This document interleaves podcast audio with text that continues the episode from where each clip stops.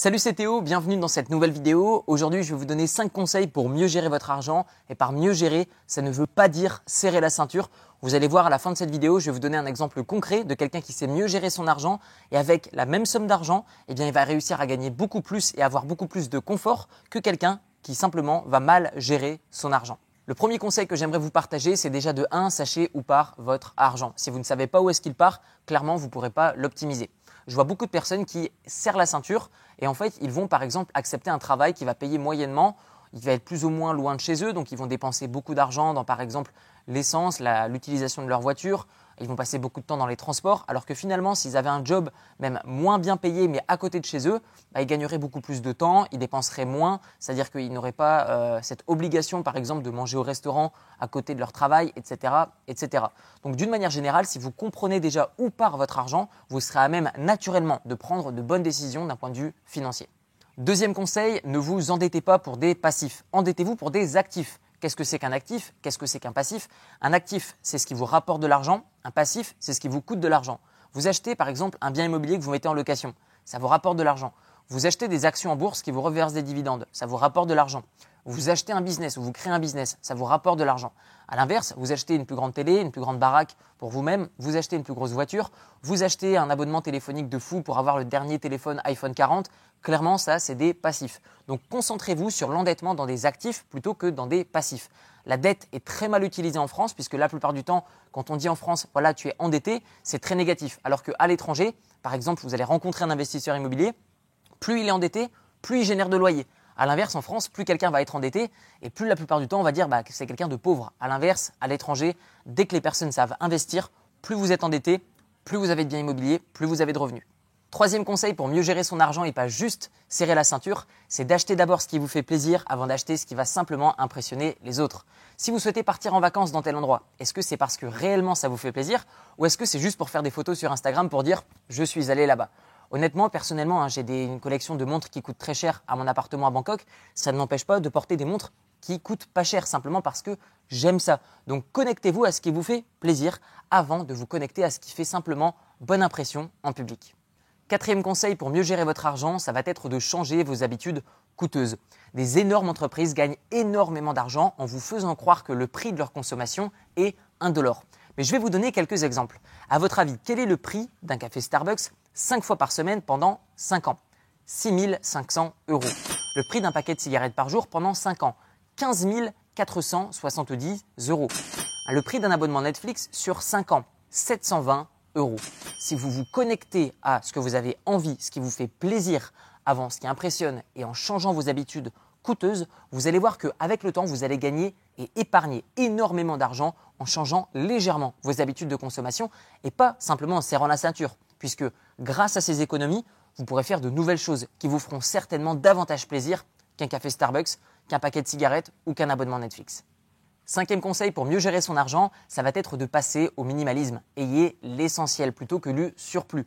Pourquoi? Parce que simplement vous allez dépenser moins d'énergie à choisir les choses, à choisir les vêtements que vous allez porter, la nourriture que vous allez manger, quel chemin vous allez emprunter.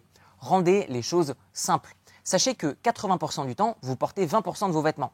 80% du temps, vous mangez 20% les mêmes plats. Donc concentrez-vous à éliminer le surplus et à vous concentrer sur l'essentiel. Ça vous coûtera également moins cher. Ce que je vous propose maintenant, c'est que dans la pratique, nous voyons la différence entre deux personnes qui veulent la même chose, qui ont le même montant d'argent, mais qui vont simplement l'utiliser d'une manière différente. Prenons l'exemple de Pierre. Pierre, par exemple, souhaite acheter une voiture à 10 000 euros pour avoir une belle voiture rapidement. À l'inverse, Thomas, lui, a également 10 000 euros, sauf qu'il va les investir dans l'immobilier et utiliser les revenus de ses biens immobiliers pour louer une voiture. Alors, Pierre se rend sur Le Bon Coin ou la Centrale et il trouve une petite Peugeot 208 pour approximativement 10 000 euros. Sa Peugeot 208 perd approximativement 20% de valeur par an, ce qui signifie que dans 5 ans, sa voiture qui valait 10 000 euros vaut maintenant 3 276 euros et 80 centimes. Pierre a donc perdu en 5 ans 6 723 euros et 20 centimes. A l'inverse, Thomas, lui, va investir dans l'immobilier avec ses 10 000 euros. Donc il va voir une banque, il va emprunter de l'argent, investir dans un appartement, un petit appartement, pas obligatoirement en plein centre de Paris avec vue sur la Tour Eiffel, mais il va investir dans un petit appartement, il va mettre en location, il va déléguer à une agence de gestion locative, il va gagner de l'argent, il va utiliser cet argent pour rembourser son crédit, payer un minimum d'impôts puisque Thomas va apprendre à payer le moins d'impôts possible et de ce fait, il va utiliser les revenus qui lui restent à la fin pour louer une voiture. Voyons dans la pratique combien est-ce que ça va lui rapporter et lui coûter. Thomas va donc emprunter 108 000 euros sur 20 ans. Il va ajouter ses 10 000 euros d'apport. Il va donc encaisser 8 640 euros de loyer par an, ce qui correspond à 8% de façon nette par année par rapport au capital qu'il aura investi. Cela signifie qu'il devra rembourser par mois 450 euros, donc 5 400 euros par an de remboursement auprès de la banque, qui aura été remboursé par son locataire, non pas par Thomas. Notez qu'ensuite, ça lui fera 3 240 euros de revenus nets par an.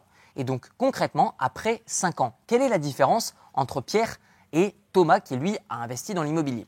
Eh bien Thomas aura gagné 16 200 euros net d'impôts dans sa poche, tandis que lui, Pierre, aura perdu 6 723 euros et 30 centimes en ayant simplement sa Peugeot 208. Et oui, mais du coup, Thomas, qu'est-ce qu'il aura comme voiture? Eh bien Thomas, en attendant, il se rend dans la petite concession de Mercedes et il prend une Mercedes classe A à 270 euros net par mois. Dans la pratique, que se passe-t-il? Eh bien d'un côté, vous avez qui lui, Pierre, a une Peugeot 208 et au bout de 5 ans, il aura perdu de l'argent. A l'inverse, vous avez Thomas qui lui se fait rembourser les mensualités de son crédit et accessoirement qui roule en Mercedes classe A. Simplement, ce n'est pas la sienne, certes, mais dans la pratique, il roule dans une plus belle voiture alors qu'il avait le même montant initial d'argent que Thomas et accessoirement qui s'est fait rembourser une partie de son bien immobilier entièrement par son locataire. Donc vous voyez que dans la pratique, on peut mieux gérer son argent et avoir plus de confort. Il suffit simplement de prendre les bonnes décisions. Si vous souhaitez également prendre de bonnes décisions, formez-vous. Vous retrouverez dans la description de la vidéo quatre vidéos de formation qui vont vous apprendre à investir dans l'immobilier étape par étape en partant de zéro et ça sans aucun apport. Tout ça, ça se passe dans la description de la vidéo. Je vais vous montrer comment 1. emprunter de l'argent sans aucun apport auprès des banques, 2. comment trouver un bien immobilier, 3. comment trouver un locataire comme Thomas et le laisser rembourser les mensualités de votre crédit. D'ailleurs, peut-être que c'est Pierre qui rembourse les mensualités de Thomas, on n'en sait rien. Et ensuite, quatrième vidéo, je vous montre comment ne payer aucun impôt sur la totalité de vos revenus immobiliers. Dites-moi ce que vous pensez de cette méthode dans la description, euh, plutôt dans les commentaires de la vidéo, et on se retrouve dans la formation 100% gratuite. Merci pour votre attention et je vous dis à très bientôt. Ciao ciao